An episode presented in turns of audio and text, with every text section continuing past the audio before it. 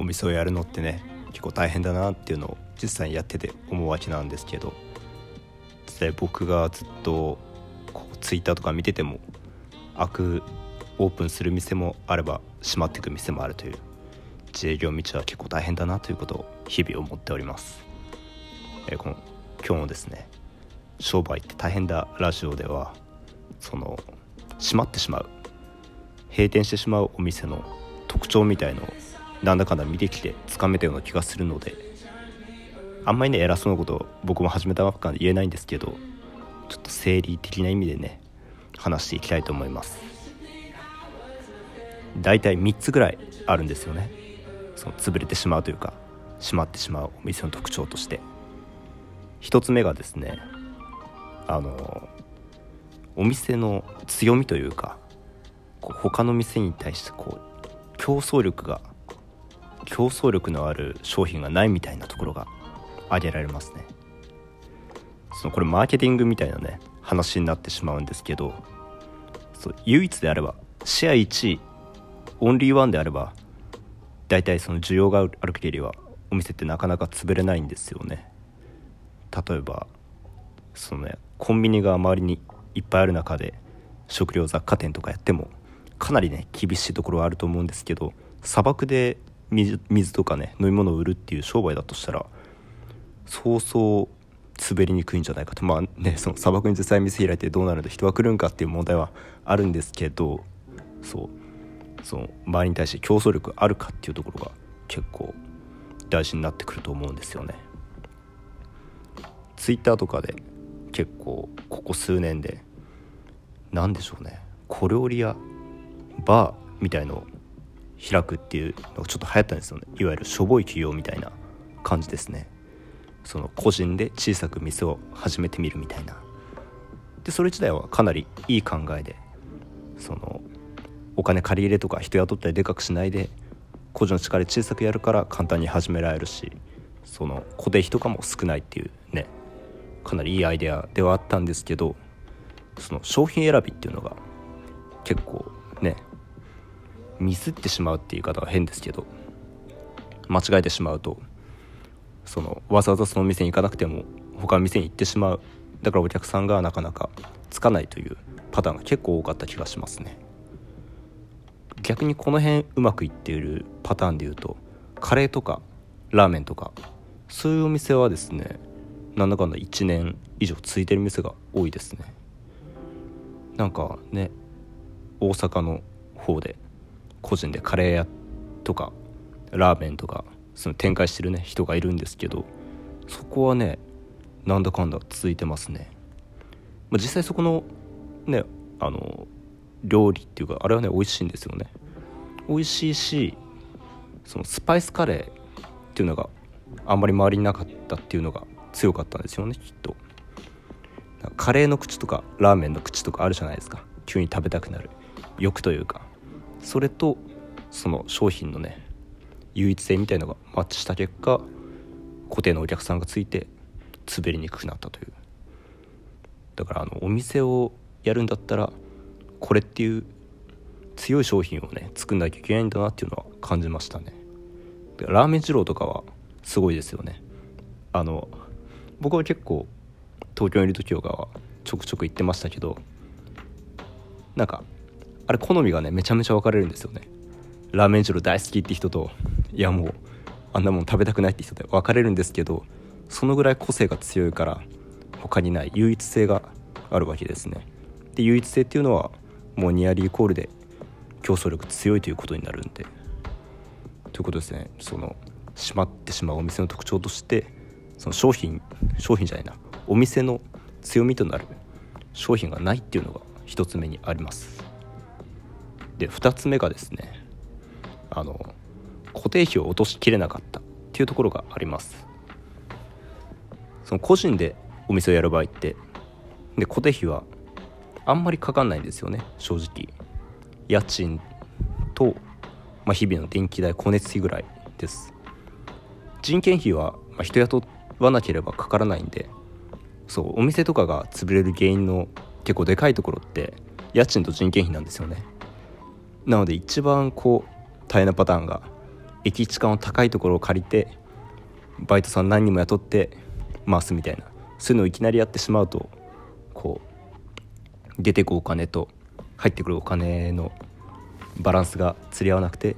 閉めざるを得ないという。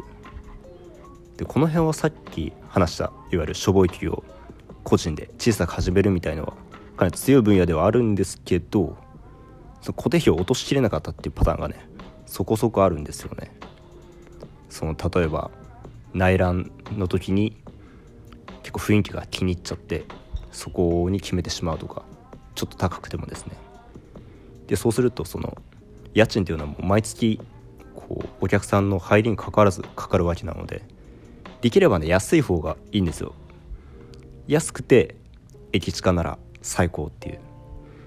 なんですよやっぱり雰囲気とかそういうところを加味して高いところを選んでしまってでそこにその固定費圧迫してしまった結果店続けていけなくなっちゃうみたいなことがちょいちょい見ましたね。そのツイッターとかでも閉店のお知らせとか見ましたけど。もちろんあの店のそういう綺麗さとかすごい大事雰囲気も大事なんですけどそういうのはねあの後から自分で DIY でなんとかなりますから内側ペンキ塗ったりあるいはなんかこうねカウンターとかも自分で作ったりすればいいのでそこをね最初ちょっとすっ飛ばして家賃多少高くてもまあいいやって感じでやってしまうと後々固定費をガンガン圧迫してきてしまうという。でねあのしょぼい費用っていうそのコンセプトの中にもう店に住んじゃえみたいなそういう話も あるわけなんですけどまあこれはね万人がやらなくてもいいとは思うんですけどそうするとねその普通のパターンに比べて通常やろうとすればあのお店とあとその自分の実際に住む場所で2か所分家賃がかかるわけですよね。でもまあ店に住んでしまえばその家賃が丸々一つの場所分浮くわけでしかもあの店にいる時間ってその自分が住んでる場所を使わないわけですからその店で寝泊まりするっていうその気概があれば家賃分の固定をかなり抑えられるという。でそれをねできる人があんまりいなかったという。そう固定費を落としきれなかったっていうのが結構ねその閉まっていってしまうお店に共通してたとこなんじゃないかなと思います。仮にねその例えば5万の部屋に住んでて。でテナント7万で借りてたりしたら毎月12万飛んでいくわけですよね。これ会社員の人だったとしたらまあギリいけるんですよ。その手取りが20万だったとして。で食費とかいろいろ加味しても、まあ、ギリトントンでやっていけると。ただいきなり、ね、その自営業になるとその収入がないわけですからお店のそのね売り上げとかしかないわけで。そうなるとお客さん来る来ないにかかわらず家賃2つ分合わせて12万毎月飛んでいくっていうのはかなり厳しいんですよね。なのでそう考えても固定費をいかに減らすかっていうところを、まあ、突き詰められなかったところがしましまってしまう。そんなパターンを見たような気がします。いろいろ。うん、まあ、店に住むってもう最終手段ですから本当に。ねやらなくてもいいと思うんですけどお店の家賃は、ね、できるだけ安いところを選んだ方がいいんじゃないかななんて思います。で3つ目がですねあのこれはね何て言ったらいいんでしょう。精神力精神論みたいなそういうちょっとブラック的な考えになっちゃいますけどその店をね開け続ける気力がなかったパターンですね。あのこれはね別のとこでまた話そうと思うんですけど店はねあの定休日以外で閉めちゃいけないんですよね。本当に。これはマジです。本当に。臨時休業はもう本当にどうしようもない事情がない限りはやってはいけないと思っていて。その僕自身も結構その好きな料理を出すお店があったんですけどそこがちょいちょい臨時休業してでそことねあの僕のそこに行くタイミングがね見事にもう重なりまくったわけで。で34回重なっちゃったんでちょっともうなんか最近は行く気力がなくなってしまったと。そうなんですあの行こうとしてでしかも定休日じゃないことを確認してしまってるっていうのは結構ね行く人のねやる気が心をそぐんですよね。そこをね出してくれる商品というか料理はすごい好きなんですけどそれ以上にこう謎のこう悔しい気持ちみたいのが勝ってしまってじゃあ別のとこ行くかって気持ちになっちゃうんですよね。でこれはねその今回の場合は僕一人みたいな感じですけど、まあ、その潜在的にねいろんないろんなっておかしいな。何人もねいるはずなんですよね。そういうパターンになった人が。そう考えるとしかもそのお客さんは1回来てもらったらリピーターになったかもしれないと。でリピーターになったかもしれない人を逃してしまうとまあ必然的にお店の売り上げが落ちるというそんな感じの悪循環に陥ってしまうわけですね。いまああの病気とかねそういうのは仕方ないんですけどできればね提供以外は休んじゃいけないななんていうのをよく思ってます。なので僕のお店でも結構体調悪いなとかなんか今日 店開けるのそう精神力やなって時でももう気合でね開けるようにしてます。そのおかげでリピートしてくれる人も増えてきてるのでそれはありがたいことですね。なので定休日以外はなるべくお店を閉めないようにするっていうのは大事ですね。逆に言うとその定休日を作って作っておくっていうのは大事ですね。